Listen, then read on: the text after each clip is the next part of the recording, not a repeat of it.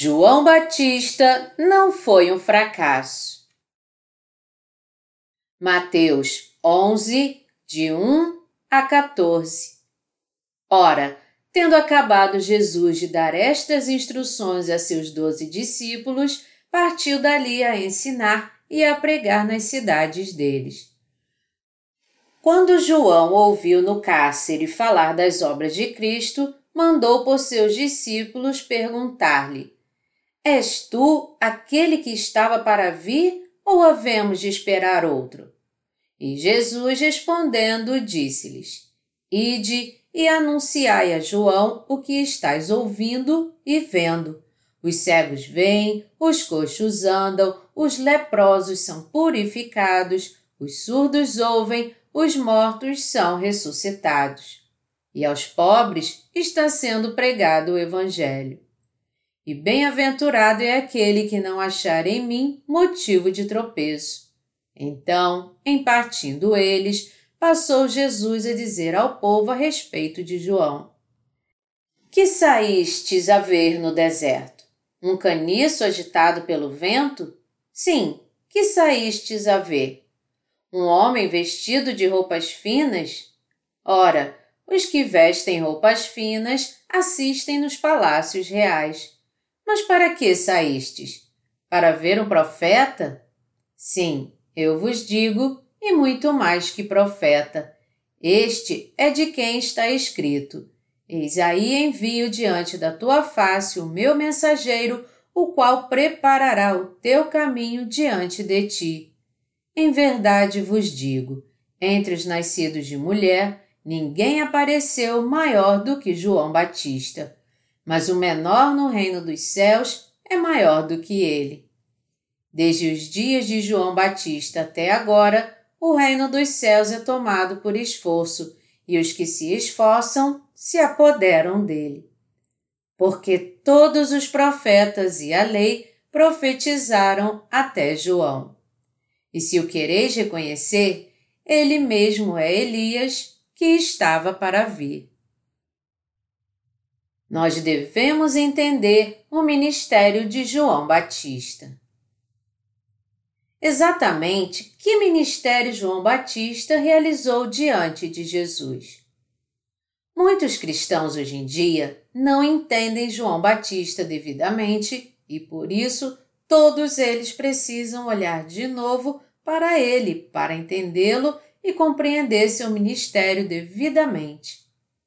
Todos nós precisamos ter a compreensão correta e entender e compreender a relação entre o ministério de Jesus e de João Batista. Para entender corretamente essa relação, você precisa, em primeira mão, passar pela experiência de receber a remissão dos seus pecados pela fé. Na passagem das Escrituras aqui, Jesus Cristo disse aos discípulos de João Batista: Ide e anunciai a João o que estáis ouvindo e vendo. Os cegos veem, os coxos andam, os leprosos são purificados, os surdos ouvem, os mortos são ressuscitados, e aos pobres está sendo pregado o Evangelho.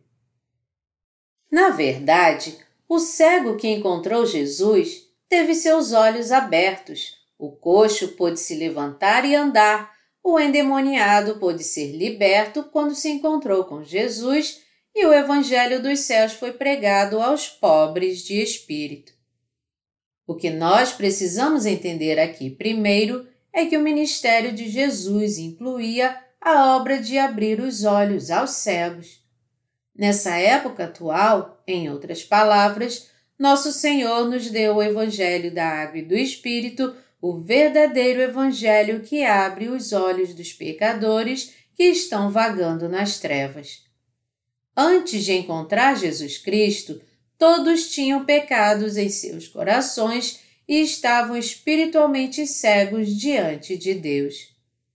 Nós também não sabíamos da autenticidade do Evangelho da Água e do Espírito, nem entendíamos quem era Jesus realmente, e todos nós não conhecíamos os nossos próprios pecados e a consequência fatal por causa desses pecados. e não tínhamos interesse na palavra do verdadeiro Evangelho da Água e do Espírito, a verdade da salvação que Jesus nos deu. Entretanto, muitas pessoas têm ouvido agora a palavra do poderoso Evangelho da Água e do Espírito e, ao colocar sua fé na palavra desse Evangelho, seus olhos espirituais foram abertos e eles descobriram a verdade que os permite ser salvos de todos os seus pecados. Aqueles que conhecem e creem neste genuíno Evangelho descobriram agora a verdade da remissão de pecados que eles não conheciam antes. Seus olhos da fé foram abertos e eles passaram a fazer a obra de Deus. Assim como vemos tudo neste mundo com nossos olhos carnais, nós agora podemos ver o mundo espiritual claramente depois que nossos olhos foram abertos pela nossa fé no Evangelho da Água e do Espírito. É dessa forma que alguém consegue entender que o ministério de Jesus foi totalmente para o ministério do Evangelho da Água e do Espírito. Por causa dos nossos pecados, você e eu éramos espiritualmente cegos e coxos, incapazes de ver o ministério de Deus e de fazer a sua obra. Em outras palavras, nós também éramos pecadores que estávamos condenados ao inferno. Contudo, Jesus Cristo veio a essa terra, foi batizado por João Batista, derramou seu sangue na cruz e, assim, cumpriu as obras que remiram todos os pecados do mundo.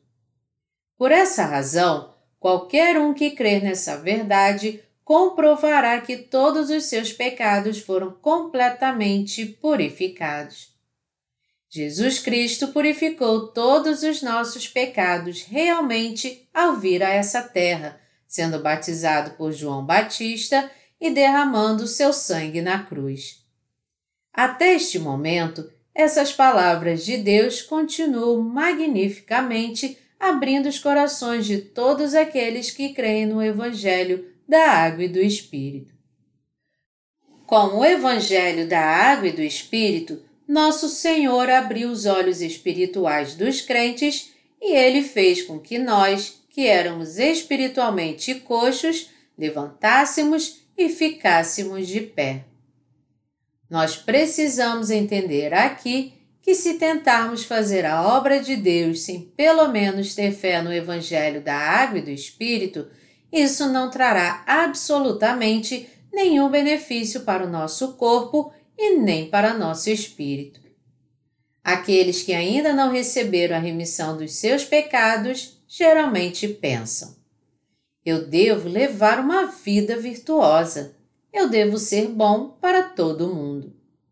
Mas ninguém tem a mínima chance de realizar isso, de fazer o que é bom e virtuoso.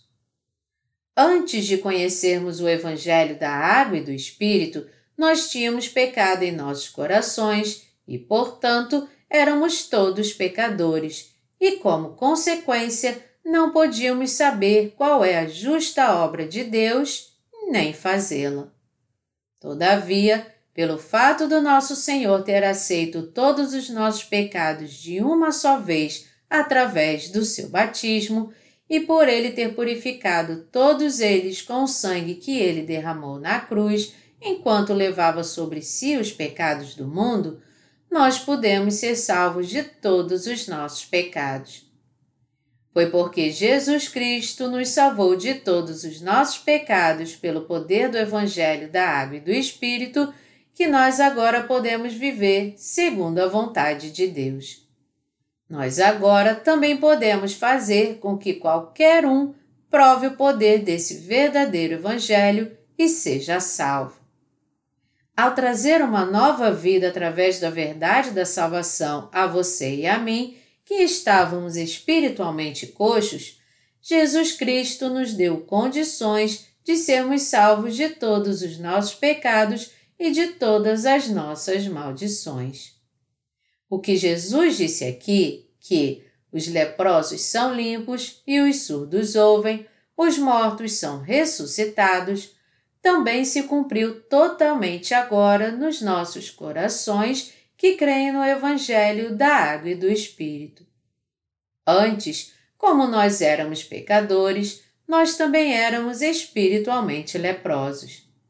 Naquele tempo, nossos corações nitidamente tinham pecado e não podíamos ser purificados de todos os nossos pecados, a não ser que colocássemos nossa fé nesse verdadeiro Evangelho da água e do Espírito. Nosso Senhor também disse que os surdos ouviriam. Quando nós éramos pecadores, nós não podíamos entender a palavra de Deus, mesmo quando a ouvíamos. Mas agora que fomos vestidos com o Evangelho da Água e do Espírito, a colocar nossa fé nele, podemos entender a palavra de Deus, compreender seu verdadeiro significado e crer nele de todo o coração. Todos no mundo inteiro estão vivendo agora tendo fome e sede espiritual. Eles sofrem por causa da sua surdez e paralisia espiritual. Mas o Senhor ainda está dando a eles a chance de serem curados de uma vez por todas ao permitir que preguemos o Evangelho da Água e do Espírito para eles. Nós devemos ter pena deles.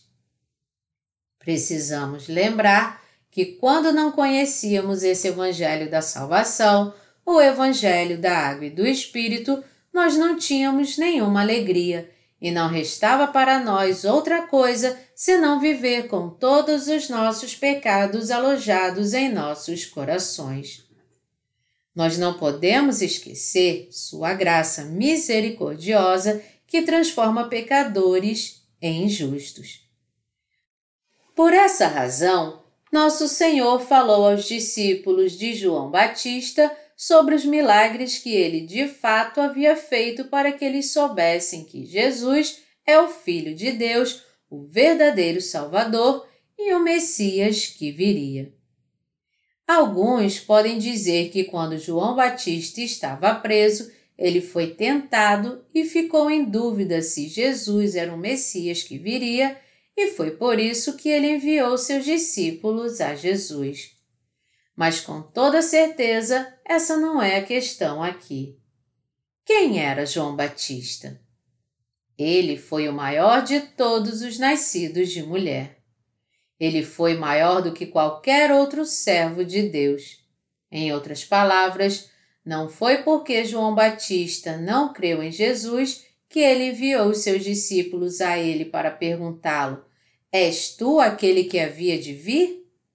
Pelo contrário, ele estava ensinando os seus discípulos dessa forma para que eles soubessem quem Jesus realmente era. João Batista já sabia e cria que Jesus era o Salvador e o Filho de Deus. Além disso, ele havia ouvido o testemunho de Deus Pai quando batizou Jesus no Rio Jordão. Mateus 3, 17 e ele também foi uma testemunha que testificou de Jesus. Foi porque alguns de seus discípulos não conheciam Jesus da maneira correta que João Batista os enviou a Jesus, a fim de ensiná-los que Jesus Cristo era o Salvador que viria. De fato, depois de João Batista saber que Jesus era o Messias que viria, ele parou com o seu ministério e enviou seus discípulos a Jesus. A fim de revelar Jesus a Israel, João até disse: Convém que ele cresça e que eu diminua. João 3, 30. Por exemplo, André, irmão de Simão Pedro, foi nitidamente um discípulo de João Batista, mas ele passou a seguir o Senhor depois que ouviu o testemunho de João sobre Jesus. João 1, 40. Ainda hoje, os críticos de João Batista andam dizendo todo tipo de bobagem, mesmo não o conhecendo bem, eles afirmam.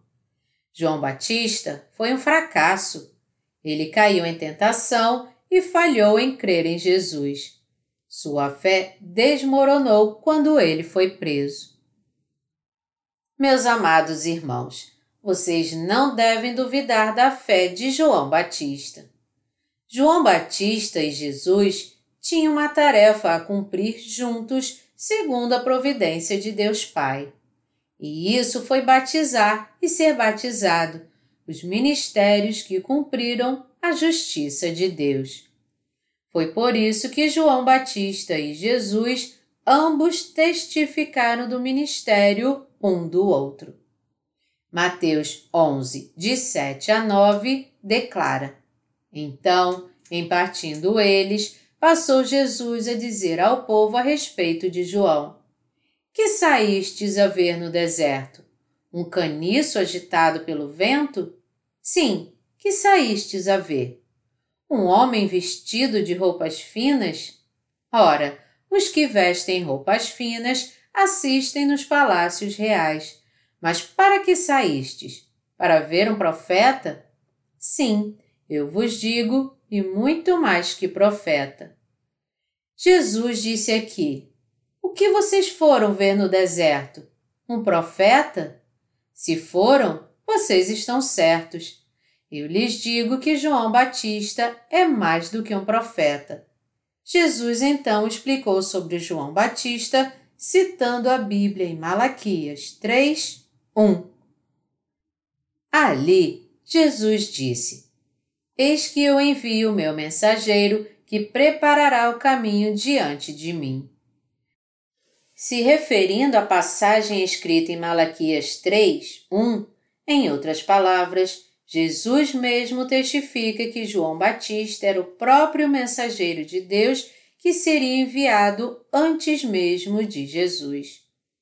Quem é o mensageiro de Deus que está descrito em Malaquias 3:1? Não é outro a não ser João Batista.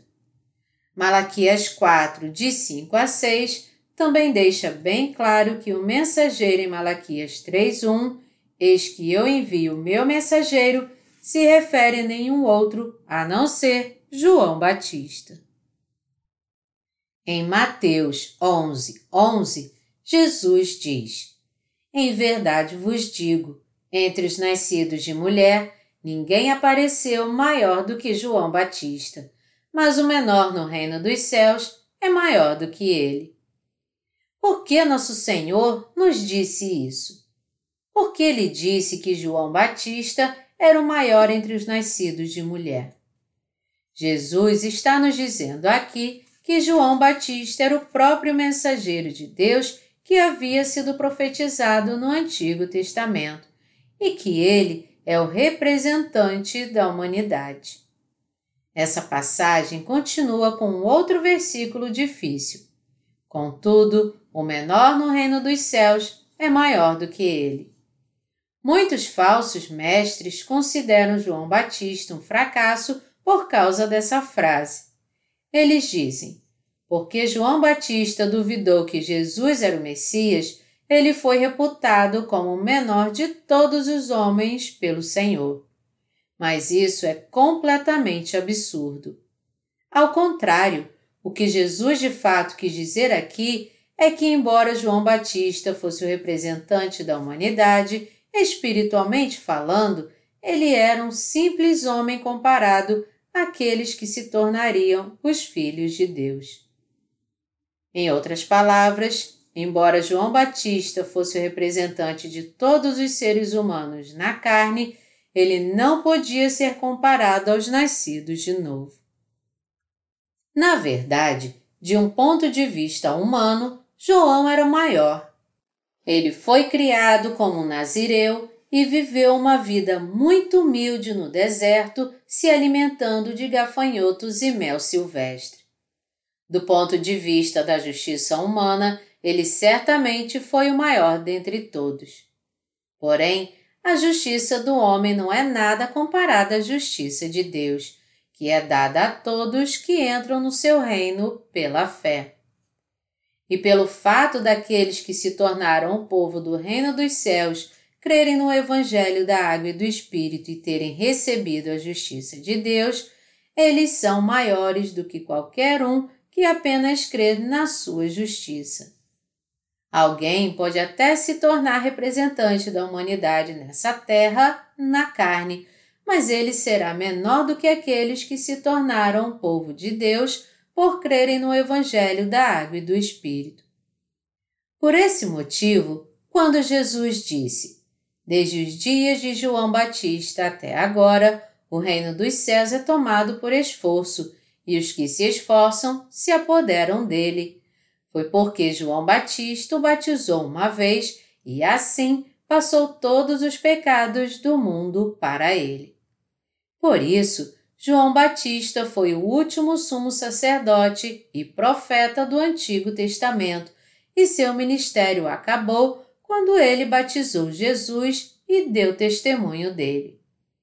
Jesus está nos dizendo, em outras palavras, que tudo do Antigo Testamento acabou com sua própria aparição e a aparição de João Batista e com o ministério de João de batizar Jesus. Falando de outra forma, desde quando João Batista e Jesus vieram a essa terra, toda a justiça de Deus foi cumprida. Porque Jesus veio a essa terra e foi batizado por João, é que começou a era do Novo Testamento desde então. Esta era do Novo Testamento é a era do Evangelho de poder e é a era na qual qualquer um que crer nesse Evangelho da Água e do Espírito poderá receber a remissão de pecados e se tornar filho de Deus. A era do Antigo Testamento durou até os últimos dias de João Batista, quando Jesus Cristo veio a essa terra levou sobre si os pecados da humanidade através do seu batismo, derramou seu sangue e remiu todos os nossos pecados, e daí em diante as portas do céu foram abertas a todos que creem nessa verdade. Quando Jesus levou sobre si os pecados de todos neste mundo ao ser batizado, a era do Novo Testamento teve início então. Todas as palavras proféticas do Antigo Testamento se cumpriram através de João Batista e Jesus Cristo. Jesus Cristo aceitou todos os pecados da humanidade de uma vez por todas ao ser batizado por João Batista, derramou seu sangue na cruz e, assim, apagou todos os pecados do mundo. Foi por isso que Jesus disse que desde os dias de João Batista até agora, o reino dos céus é tomado por esforço. Foi porque Jesus aceitou os pecados do mundo ao receber o batismo de João Batista que qualquer um que crê nessa verdade pode agora entrar no céu pela fé. Colocando de uma maneira diferente, foi porque João Batista passou os pecados da humanidade a Jesus através desse batismo que Jesus levou sobre si todos os pecados do mundo de uma vez por todas. Pelo fato de João Batista ter nascido dos descendentes da tribo de Arão, o sumo sacerdote, ele pôde cumprir sua função de passar os pecados do mundo a Jesus como o último sacerdote do Antigo Testamento. Qualquer um que crê nessa verdade agora pode entrar no céu pela fé, porque João Batista passou todos os pecados do mundo a Jesus ao batizá-lo, e foi porque Jesus levou sobre si esses pecados do mundo que a era da salvação da humanidade agora chegou até nós. Com o maior de todos os acontecimentos históricos, a era do Antigo Testamento acabou e a era do Novo Testamento começou. E Jesus cumpriu de forma perfeita seu ministério como Salvador, levando sobre si todos os pecados da humanidade com seu batismo, derramando seu sangue e ressuscitando dos mortos. Portanto, um novo tempo começou para aqueles que creem no batismo que João Batista ministrou em Jesus, no qual o reino dos céus é tomado por esforço. O reino dos céus não pode de fato ser tomado à força com o poder da carne. Qual então é o significado dessa passagem? é este. Jesus está nos contando o mistério dos céus, que porque ele aceitou todos os pecados deste mundo quando João Batista o batizou e quando ele, em troca, recebeu esse batismo, e porque ele foi crucificado, derramou seu sangue e ressuscitou dentre os mortos, qualquer um agora pode tomar posse do reino dos céus crendo nesse Evangelho. Nosso Senhor disse: Porque todos os profetas e a lei profetizaram até João. Em outras palavras, as profecias do Antigo Testamento duraram até os dias de João Batista. É claro, é mais correto dizer que a era do Antigo Testamento durou até o nascimento de Jesus. Mas foi exatamente quando Jesus foi batizado por João Batista que as profecias do Antigo Testamento foram espiritualmente cumpridas. O Elias que havia de vir não é nenhum outro senão esse homem, João Batista. Jesus disse em Mateus 11, 13: E se o quereis reconhecer, ele mesmo é Elias que estava para vir. Essa passagem nos diz que o próprio mensageiro de Deus descrito em Malaquias 3:1 e 4 de 5 a 6 se refere a nenhum outro senão a João Batista. Já que João Batista foi representante da humanidade, o maior dentre todos os nascidos de mulher, isso significa que ele era maior do que todos os profetas do Antigo Testamento.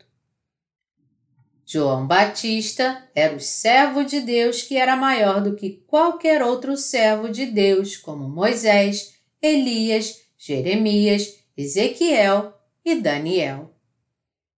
Quando ele veio a essa terra, ele cumpriu seu papel de profeta, e, como representante da humanidade, ele também cumpriu seu papel como o último sumo sacerdote do Antigo Testamento. Foi porque João Batista batizou Jesus no Rio Jordão que todos os pecados da humanidade foram passados a Jesus de uma vez por todas. Todas as profecias do Antigo Testamento, em outras palavras, foram cumpridas de uma vez por todas através do ministério de João Batista e o ministério de Jesus. Por esse motivo, nós temos que entender e crer que o papel de João Batista foi absolutamente indispensável à obra da salvação da humanidade. Foi o ministério de João Batista que desempenhou o papel de ajudar Jesus quando ele cumpriu o Evangelho da Água e do Espírito todos nós devemos entender que foi por receber esse batismo de João Batista que Jesus cumpriu as profecias do Antigo Testamento. Já que a providência de Deus para a salvação da humanidade é algo muito importante, todos nós devemos crer e conhecer, sem falhar, quão profunda é essa verdade. O que eu estou explicando a você aqui é a relação entre o ministério de Jesus e de João Batista. Mas necessariamente, estes ministérios de Jesus e João Batista tinham que cumprir a vontade de Deus Pai em conjunto. E se João Batista não tivesse testificado de Jesus como Salvador, e se ele não tivesse passado os pecados do mundo a ele ao batizá-lo, Jesus não poderia cumprir seu ministério que apagou todos os pecados do mundo. Foi porque João Batista deu testemunho que Jesus é o Cordeiro de Deus que tira o pecado do mundo que nós podemos ser salvos dos nossos pecados por crer nisto. É assim que eu e você podemos ser purificados dos nossos pecados hoje, colocando nossa fé no Evangelho da Água e do Espírito. Nós só podemos crer totalmente nesse verdadeiro Evangelho quando cremos totalmente na passagem da Bíblia que descreve quem foi João Batista. Para fazermos isso, devemos abrir a Bíblia em Malaquias 3:1, verificar essa passagem com nossos próprios olhos e então crer que esse mensageiro de Deus não foi nenhum outro senão João Batista. Somente então nós também poderemos pregar o Evangelho com confiança e explicar o papel de João Batista e de Jesus quando dermos testemunho do poder do Evangelho, da água e do Espírito a alguém. Malaquias 3, 1 declara: Eis que eu envio meu mensageiro que preparará o caminho diante de mim. De repente virá ao seu templo, Senhor, a quem vós buscais, o anjo da aliança, a quem vós desejais. Eis que ele vem, diz o Senhor dos Exércitos. Quem é o mensageiro aqui nessa passagem? O Senhor dos Exércitos diz aqui que ele enviaria seu servo a este mundo e em Mateus 11, 10, no Novo Testamento, Jesus mesmo testifica dessa passagem do Antigo Testamento.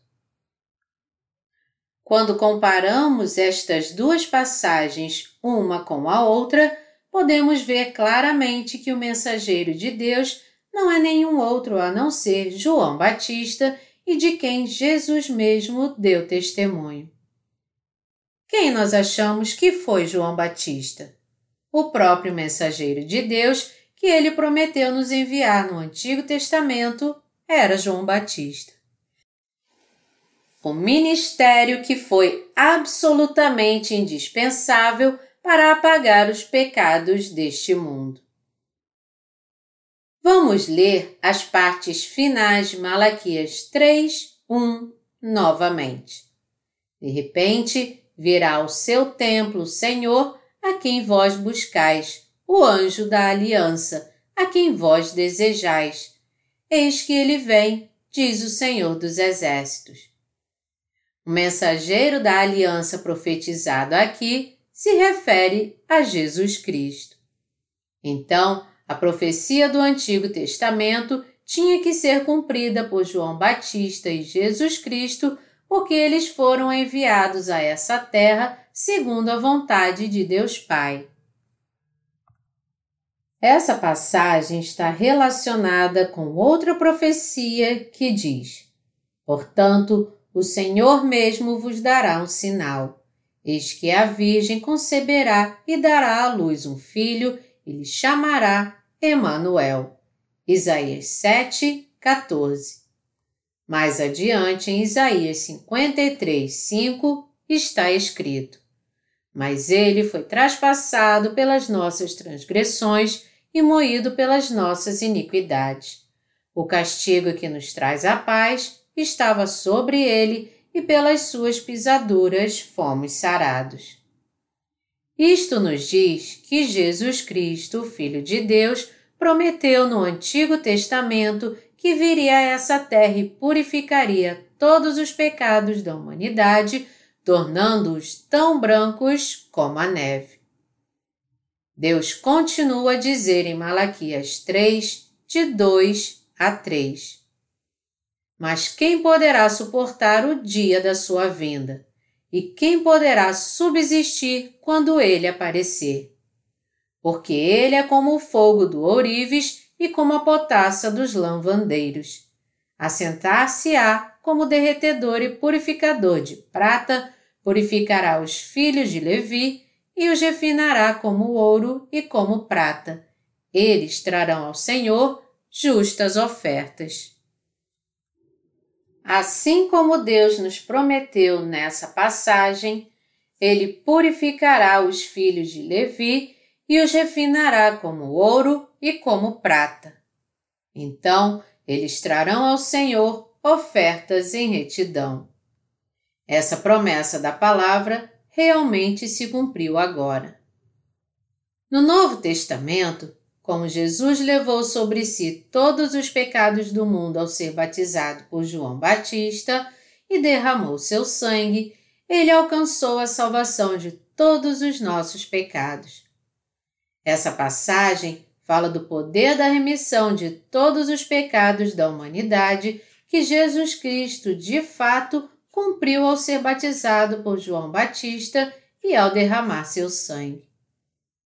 Deus disse em Malaquias 3, 2: Mas quem poderá suportar o dia da sua vinda?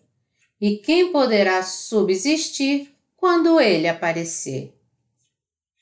Quem pôde se colocar contra Jesus quando ele veio a essa terra? Quem pôde impedi-lo de cumprir seu ministério que remiu todos os pecados da humanidade ao vir a essa terra, sendo batizado por João e derramando seu sangue? Uma vez, as pessoas perseguiram Jesus e tentaram matá-lo jogando-o do cume do monte. Mas ele retirou-se com toda a autoridade, passando no meio deles. Lucas 4, de 28 a 30. Nós temos que conhecê-lo como o próprio Deus magnífico. Nosso Senhor levou sobre si todos os nossos pecados de uma vez por todas através do Evangelho da Água e do Espírito. Apagou todos eles pelo poder desse Evangelho através da sua crucificação e voltará para buscar aqueles que assim creem. Quem então, entre os incrédulos, pode de alguma forma se colocar contra Deus no dia do juízo? Está escrito: E quem poderá subsistir quando ele aparecer? Somente aqueles que receberam a remissão dos seus pecados, crendo no Evangelho da Água e do Espírito, poderão estar diante dele. Ninguém mais poderá estar diante dele. Se chegarmos diante de Deus nesse dia com todos os nossos pecados ainda em nós, seremos todos destruídos. Malaquias 3, 2 diz: Porque ele é como o fogo do ourives e como a potassa dos lavandeiros. Quem é ele aqui? É Jesus Cristo, o único Salvador, que apagou os pecados da humanidade como o fogo do ourives e o sabão dos lavandeiros. Essa passagem está profetizando, em outras palavras, que Jesus Cristo lavaria os pecados de todo o mundo ao ser batizado e que ele limparia o coração de todas as pessoas ao derramar o seu sangue. Meus amados irmãos, quando nosso Senhor veio a essa terra, ele levou sobre si todos os pecados da humanidade de uma vez por todas ao receber o batismo de João Batista. E ele carregou esses pecados do mundo até a cruz, foi crucificado, morreu na cruz, ressuscitou dos mortos e assim nos salvou dos pecados do mundo e da condenação. Foi assim que Jesus apagou os pecados de todo o mundo.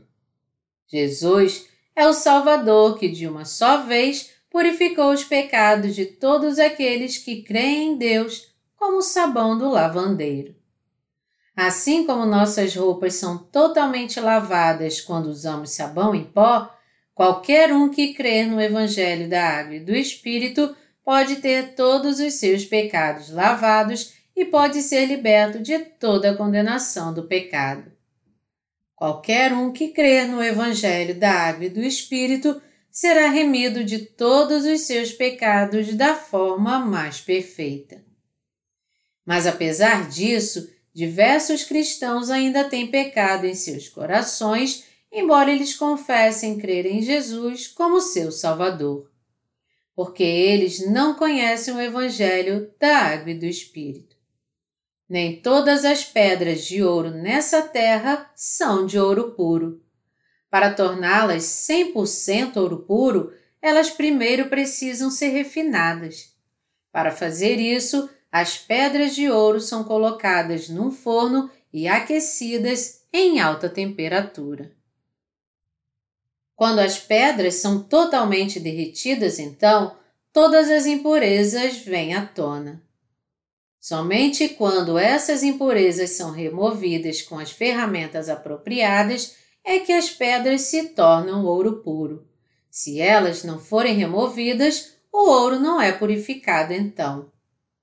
Da mesma forma, assim como essas pedras de ouro passam pelo processo de refinamento para remover todas as impurezas, foi por Jesus ter levado sobre si todos os pecados do mundo ao ser batizado por João e ter derramado seu sangue na cruz, que todos os pecados do mundo foram completamente purificados.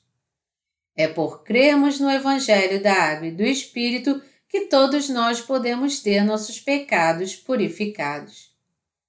Malaquias 3, 3 continua dizendo: Assentar-se-á como derretedor e purificador de prata, purificará os filhos de Levi e os refinará como ouro e como prata. Eles trarão ao Senhor justas ofertas. Isso nos mostra que o Senhor purificou os filhos de Levi dos seus pecados. Espiritualmente falando, os filhos de Levi aqui se referem aos santos que creem no Evangelho da Água e do Espírito.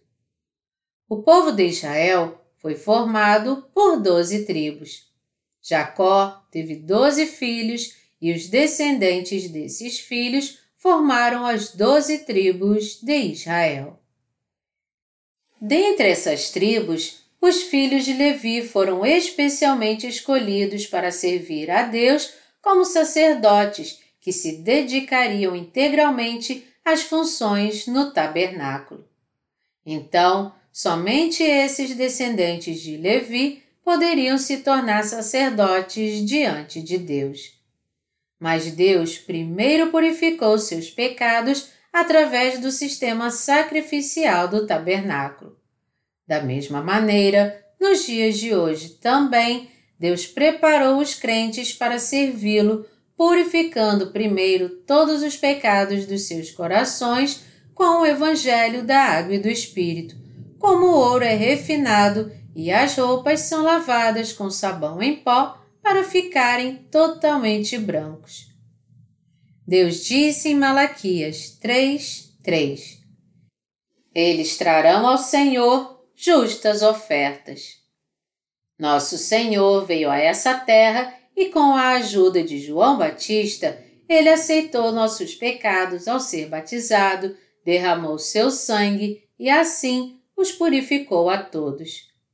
João Batista passou todos os pecados da humanidade a Jesus de uma só vez ao batizá-lo, e Jesus Cristo, ao aceitar esses pecados de uma vez por todas, recebendo esse batismo de João Batista, morreu na cruz e ressuscitou dentre os mortos, tendo purificado assim todos os pecados da humanidade.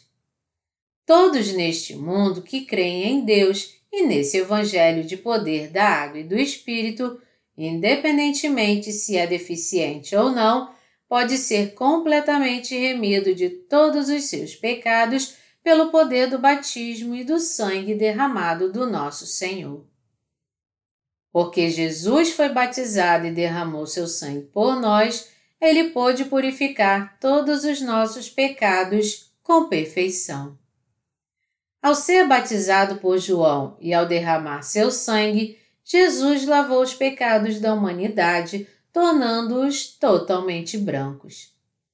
Jesus tornou todos os nossos pecados brancos como a neve, assim como roupas que são lavadas com sabão em pó.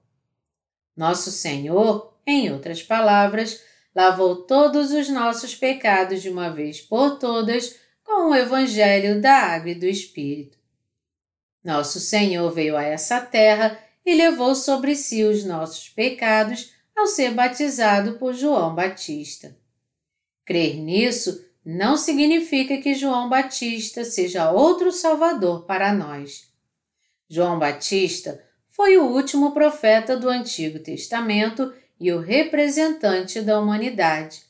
E ele foi o último sumo sacerdote terreno que foi enviado a este mundo para cumprir toda a palavra profética do Antigo Testamento e principalmente a profecia sobre o Elias que havia de vir. Pelo fato de João Batista, que veio a este mundo seis meses antes da vinda de Jesus, ter batizado Jesus, todos os pecados deste mundo foram passados a ele. Por essa razão, todas as profecias do Antigo Testamento sobre Jesus foram perfeitamente cumpridas com a aparição de João Batista, com o batismo que ele ministrou em Jesus e através da crucificação, morte e ressurreição de Jesus Cristo. Quando Jesus veio a essa terra, ele apagou todos os pecados da humanidade de uma forma perfeita, recebendo-os através do seu batismo.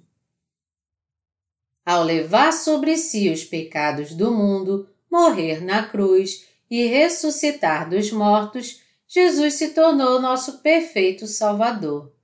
Agora, qualquer um que crê nessa verdade pode ser salvo de todos os seus pecados e tendo dessa maneira se tornado nosso Salvador, Jesus cumpriu a vontade de Deus Pai com perfeição. Todos nós devemos saber a verdade que foi através da ajuda de João Batista que Jesus levou sobre si os pecados do mundo. Todos nós temos que entender como foi essencial a função ministerial que João Batista e Jesus realizaram pela nossa remissão de pecados e nós temos que crer nisso. Além disso, nós também precisamos reconhecer e crer que foi para apagar todos os pecados da humanidade que Jesus foi batizado por João Batista. Nós devemos crer que foi porque Jesus foi batizado por João Batista que ele pôde derramar seu sangue na cruz e assim purificar todos os nossos pecados. No Evangelho da Água e do Espírito encontra-se o cumprimento das profecias do Antigo Testamento e onde é encontrada a providência da salvação que cumpriu a vontade de Deus. O Evangelho da Água e do Espírito diz respeito ao papel indispensável de João Batista e esse Evangelho contém a verdade de que, através dessa função de João Batista, Jesus cumpriu toda a palavra do Antigo Testamento e assim se tornou, de uma vez por todas, o perfeito Salvador de todos aqueles que creem nele. Junto com a função de João Batista, em outras palavras, Jesus Cristo cumpriu todas as promessas do Antigo Testamento. Devemos crer que Jesus, ao ser batizado, purificou todos os pecados do mundo, tornando completamente brancos os pecados de qualquer pessoa, tão brancos como a neve. Meus amados irmãos, vocês creem nisso? Vocês creem que Jesus Cristo purificou todos os pecados do mundo ao ser batizado e ao derramar seu sangue? Jesus, de fato, aceitou todos os pecados da humanidade e os purificou ao receber o batismo de João Batista. Com esse batismo, Jesus aceitou cada um dos pecados do mundo, não deixando nenhum sequer para trás, os purificou a todos e foi condenado por causa de todos eles. Quando Jesus veio a essa terra, ele não realizou todas as suas obras sozinho, porque para levar os pecados do mundo a fim de cumprir toda a palavra do Antigo Testamento, ele foi batizado por João Batista, o sumo sacerdote terreno. Ao receber esse batismo, ele cumpriu todas as profecias relativas à expiação no Antigo Testamento com seu próprio corpo. Foi por ser batizado para aceitar os pecados da humanidade, por derramar seu sangue e por ressuscitar dentre os mortos que Jesus purificou todos os nossos pecados de uma só vez e para sempre. Esse é o próprio Evangelho da Água e do Espírito. Com esse Evangelho da Água e do Espírito, Jesus purificou todos os pecados do verdadeiro crente. Através do seu batismo, Jesus aceitou todos os pecados deste mundo sem nenhuma exceção, levou todos eles à cruz e derramou seu sangue até a morte, sendo condenado por esses pecados, ressuscitou dentre os mortos e assim lavou todos os nossos pecados, tornando-os tão brancos como a neve de uma vez por todas? Todos vocês creem nisso? Em Mateus 11, quando João Batista envia seus discípulos a Jesus, ele responde sua pergunta e os envia de volta a João e então diz o seguinte à multidão: O que vocês saíram para ver no deserto? Um caniço agitado pelo vento? Um homem ricamente vestido ou um profeta? Sim, vocês verão meu profeta que eu enviei. Ele não é nenhum outro senão João Batista. Ele é o maior entre os que têm nascido de mulher. Ele é o representante da humanidade. Mas aquele que é o menor no reino dos céus é maior do que ele. João Batista é o representante da humanidade, mas se ele vier diante de Deus apenas com sua justiça, ele é menor do que qualquer um dos nascidos de novo. Jesus então disse: Desde os dias de João Batista até agora, o reino dos céus é tomado por esforço e os que se esforçam se apoderam dele.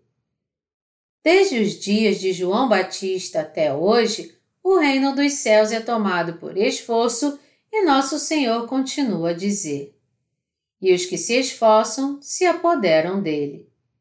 Essa passagem não quer dizer que os poderosos vencerão os guardiões do céu, abrirão suas portas e entrarão nele à força. Agora é a hora do Evangelho da Água e do Espírito mostrar todo o seu poder. Ninguém pode entrar no reino dos céus a não ser os nascidos de novo, que foram limpos de todos os seus pecados por crer no Evangelho da Água e do Espírito. João 3, 5. Colocando de outra forma, nós poderemos entrar no reino dos céus somente quando crermos nesse ministério do Evangelho da Água e do Espírito. Foi por isso que Jesus disse que o tempo de entrar no reino dos céus começou nos dias de João Batista. Porque João Batista passou todos os pecados da humanidade a Jesus ao batizá-lo, Jesus realmente os aceitou a todos e por causa disso, nosso Senhor aceitou todos os nossos pecados, os purificou a todos e suportou toda a condenação por causa de todos eles na cruz. Qualquer um que crer nessa verdade receberá a remissão dos seus pecados de forma precisa por crer nela e entrará no céu por causa dessa fé. O que Jesus diz aqui não significa de maneira alguma que o céu é um lugar onde apenas os poderosos na carne poderão entrar. Longe disso, ele quis nos dizer que somente as pessoas de fé e que creem no Evangelho da Água e do Espírito é que poderão entrar no céu. As pessoas que não conhecem o Evangelho da Água e do Espírito têm dúvida na passagem de Mateus 11, 12, que diz: Desde os dias de João Batista até agora, o reino dos céus é tomado por esforço e os que se esforçam se apoderam dele. Eles ficam perplexos com isso, dizendo: Os que fazem violência não são os salteadores? Quando se diz aqui que o reino dos céus é tomado por esforço, isso se refere à nossa fé corajosa na justiça de Deus que nos capacita a tomar posse do reino dos céus. Isto nos mostra, em outras palavras, que aqueles que têm fé no Evangelho da Água e do Espírito podem tomar posse do reino dos céus. É por crer no Evangelho da Água e do Espírito diante de Deus, e somente por essa fé, é que nós podemos tomar posse do reino dos céus. Nós não podemos entrar no céu com nossa própria justiça. Se nos colocarmos diante de Deus com nossos próprios méritos e deméritos, nenhum de nós poderá se manter em pé ali. Todavia, quando nós nos revestirmos da sua justiça por crermos no Evangelho da Água e do Espírito, poderemos então ter coragem suficiente para entrarmos no céu e nos colocarmos diante de Deus. Gálatas 3, 27 Qualquer um que crê na palavra do Evangelho da Água e do Espírito pode tomar posse do céu. E você então? Você não quer tomar posse do reino dos céus colocando sua fé no Evangelho da Água e do Espírito? Mesmo até agora você não crê no Evangelho da Água e do Espírito? Você crê no ministério de Jesus e no ministério de João Batista para tomar posse do céu?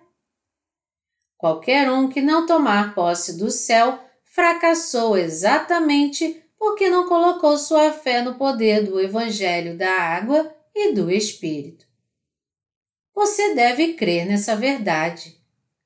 A verdade que te capacita a entrar no céu não é nenhuma outra senão o Evangelho da Água e do Espírito. A fé nesse Evangelho da Água e do Espírito é a essência da fé cristã, porque nós somos justificados pela fé e somente pela fé. Isso nos mostra que, por João Batista ter passado todos os pecados da humanidade a Jesus, e por Jesus aceitar todos esses pecados de João Batista ao receber seu batismo, ele apagou todos os pecados daqueles que creem nele, assim como as roupas ficam brancas quando são lavadas com sabão em pó. Ao ser batizado por João e ao derramar seu sangue, nosso Senhor completa e perfeitamente limpou todos os nossos pecados e os tornou brancos. É por isso que todos que creem na função de João Batista e no batismo e no sangue derramado de Jesus como sendo a verdade da remissão de pecados, são lavados de todos os seus pecados pela fé e podem entrar no reino dos céus. Esse reino dos céus pertence aos impetuosos da fé, aos que possuem a fé corajosa. A remissão de pecados é recebida por meio da fé no Evangelho da Água e do Espírito. E nós podemos entrar no céu crendo que Jesus é o próprio Deus, que Ele é o próprio Deus que nos criou, que Ele é o nosso Salvador e que Ele, de uma maneira completa e perfeita, apagou todos os nossos pecados ao ser batizado. É por crermos no Evangelho da Água e do Espírito que nos tornamos filhos de Deus e justos. Jesus e João Batista são aqueles que tornaram possível para nós entrar no reino dos céus pela fé. Vocês creem nisso? Porque aqueles que têm pecado em seus corações até agora é por causa do fato deles não terem fé no Evangelho da Água e do Espírito que eles permanecem em pecado. De uma maneira geral, eles não somente se recusam a reconhecer o Evangelho da Água e do Espírito, mas também negam o próprio significado da existência de João Batista. Nós precisamos entender aqui que falhar em reconhecer João Batista, que trabalhou junto com Jesus para passar nossos pecados a ele, ou considerá-lo um fracasso é o mesmo que negar a Jesus e rejeitar a salvação. Tais pessoas ainda retêm seus pecados, mesmo confessando crer em Jesus, e apenas creem em Jesus de uma maneira cega. Esses pecadores cujos corações ainda estão em pecado creem segundo a praticidade dos próprios pensamentos e é por isso que seus corações não foram limpos e eles continuam a lutar contra os seus pecados. Algum tempo atrás, eu me aproximei uma vez de um grupo de cristãos que acusavam João Batista de ter sido um fracasso, tudo baseado na passagem bíblica que vimos hoje. O argumento deles era que, já que João Batista enviou seus discípulos a Jesus para perguntá-lo: És tu aquele que havia de vir ou devemos esperar outro? Isso poderia significar apenas que João Batista duvidou que Jesus era o Salvador. Não havia como eles compreenderem totalmente as palavras de João, porque eles achavam que ele havia falhado, e foi por isso que eles fizeram essa afirmação. Se alguém não entende a função de João Batista e como seu ministério foi importante, ele vai acabar tendo esse entendimento errado. Se essas pessoas tivessem o um mínimo entendimento do Antigo Testamento e se elas reconhecessem que o ministério de João Batista foi profetizado e descrito em detalhes no livro de Malaquias, elas não chegariam a essa falsa interpretação. O mesmo vale para nós também. Se nós não entendermos de forma apropriada a função de João Batista e o ministério de Jesus, nós não poderemos entender o Evangelho da Água e do Espírito também. Se esse fosse realmente o caso, como as consequências seriam desastrosas? Alguns discípulos de João ainda não criam que Jesus era o Messias que havia de vir. Foi por isso que João Batista enviou seus discípulos a Jesus para que eles mesmos vissem quem era Jesus, ouvissem Sua palavra com seus próprios ouvidos e crescem nele e o seguissem. Se alguém não compreende o ministério de João Batista, não pode compreender o verdadeiro Evangelho, e se alguém não compreende esse Evangelho de forma correta, não pode conhecer Jesus corretamente e, como resultado, se desviará para longe da verdade no final e acabará sendo totalmente incapaz de crer em qualquer verdade. É por isso que a passagem de Malaquias é tão importante. Obviamente, toda passagem em todo o Antigo Testamento é importante, mas o livro de Malaquias é particularmente significante porque ele profetiza a vinda de Jesus e a vinda de João Batista, o servo de Deus que iria batizar Jesus. É neste livro de Malaquias que as profecias do Antigo Testamento terminam. Depois do profeta Malaquias, nenhum servo de Deus apareceu por mais de 400 anos. Foi depois desse intervalo que João Batista apareceu. Onde ele apareceu? Ele apareceu no deserto. Tendo mostrado a si mesmo desta forma, João Batista clamou aos israelitas do seu tempo: Arrependei-vos, raça de víboras! Ele era um servo de Deus cujas vestes eram feitas de pele de camelo e se alimentava de gafanhotos e mel silvestre.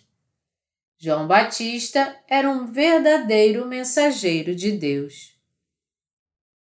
Todos vocês devem entender bem o fato de que João Batista cumpriu sua função, que era batizar Jesus. As profecias sobre João foram escritas no livro de Malaquias e no livro de Isaías. Citando Isaías 43, Mateus 3, 3 declara: Voz do que clama no deserto, preparai o caminho do Senhor, endireitai as suas veredas. Como nós vimos nessas profecias, está escrito que João Batista viria a essa terra e que ele, Jesus, apagariam juntos todos os pecados deste mundo. Nosso Senhor disse em Malaquias que ele purificaria os pecados dos filhos de Levi. Isso quer dizer que ele completa e perfeitamente apagou todos os pecados daqueles que creem no ministério do Evangelho, da água e do Espírito. Nosso Senhor estava profetizando, em outras palavras, que é dessa forma que ele nos faria dar a oferta de retidão a Deus e que ele nos levaria a ofertar a nossa própria fé, a fé na verdade que Deus apagou nossos pecados como nossa própria oferta para ele. Jesus mesmo disse em Mateus 11, 13: Porque todos os profetas e a lei profetizaram até João. As profecias do Antigo Testamento duraram até que a função de João Batista fosse finalizada.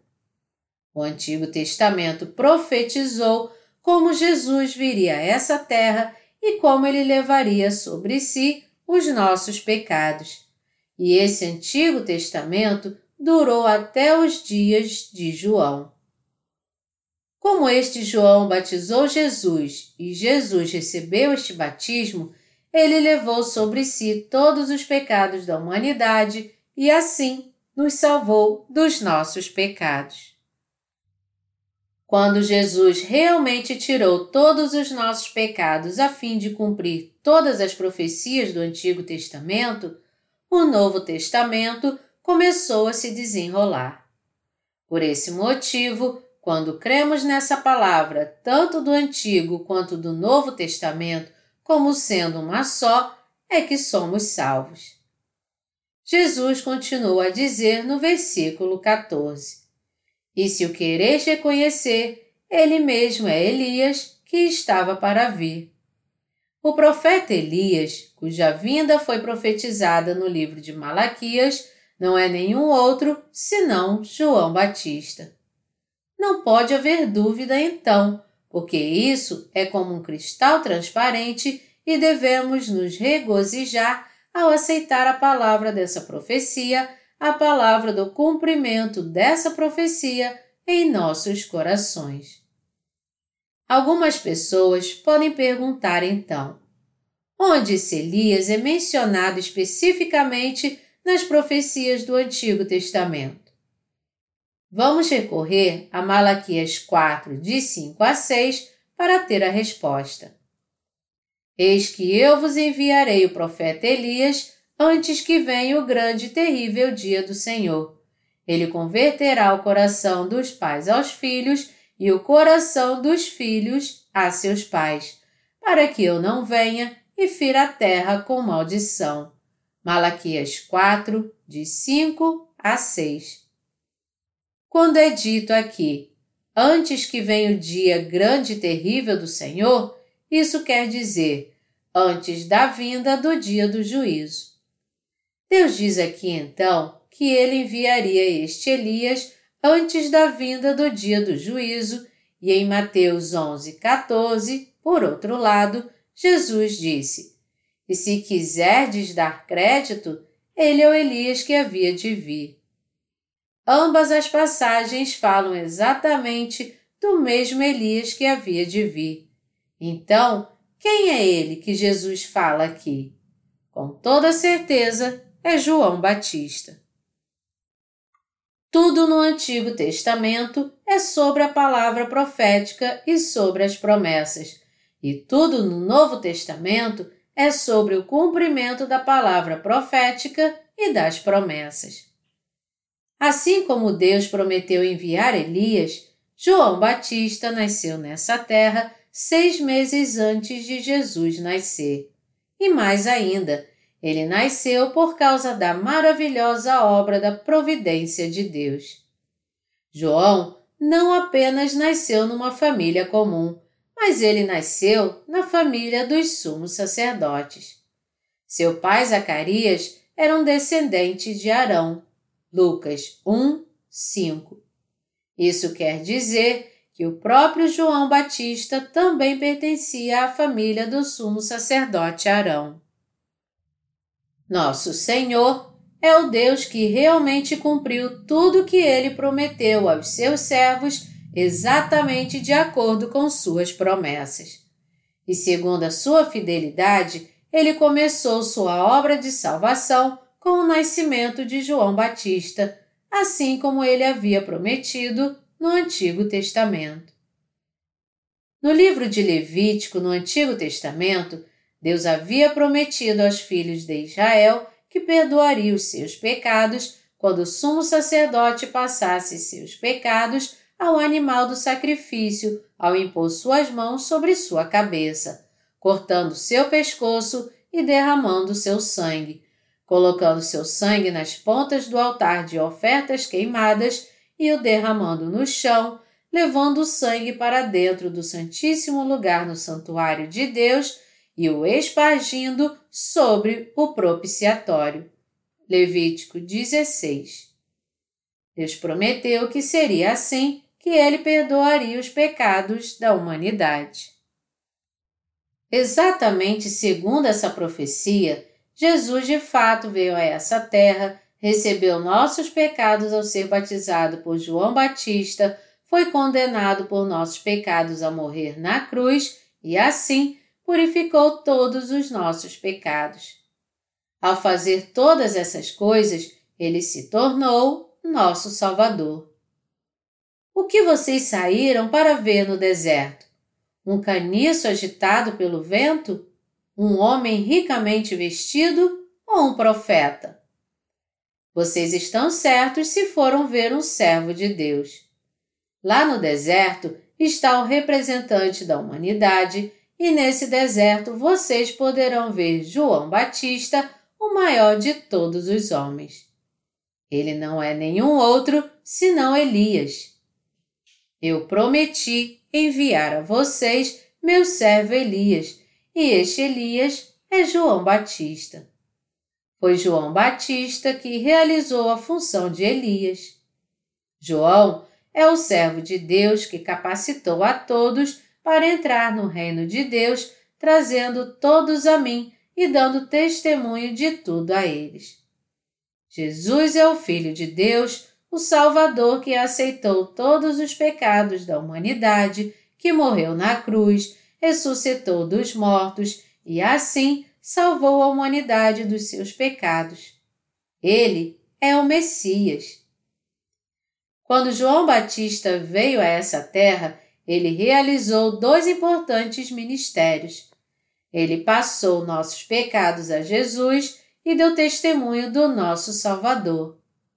Como são maravilhosos esses ministérios! Através da ajuda de João Batista, Jesus foi capaz de cumprir a palavra da promessa.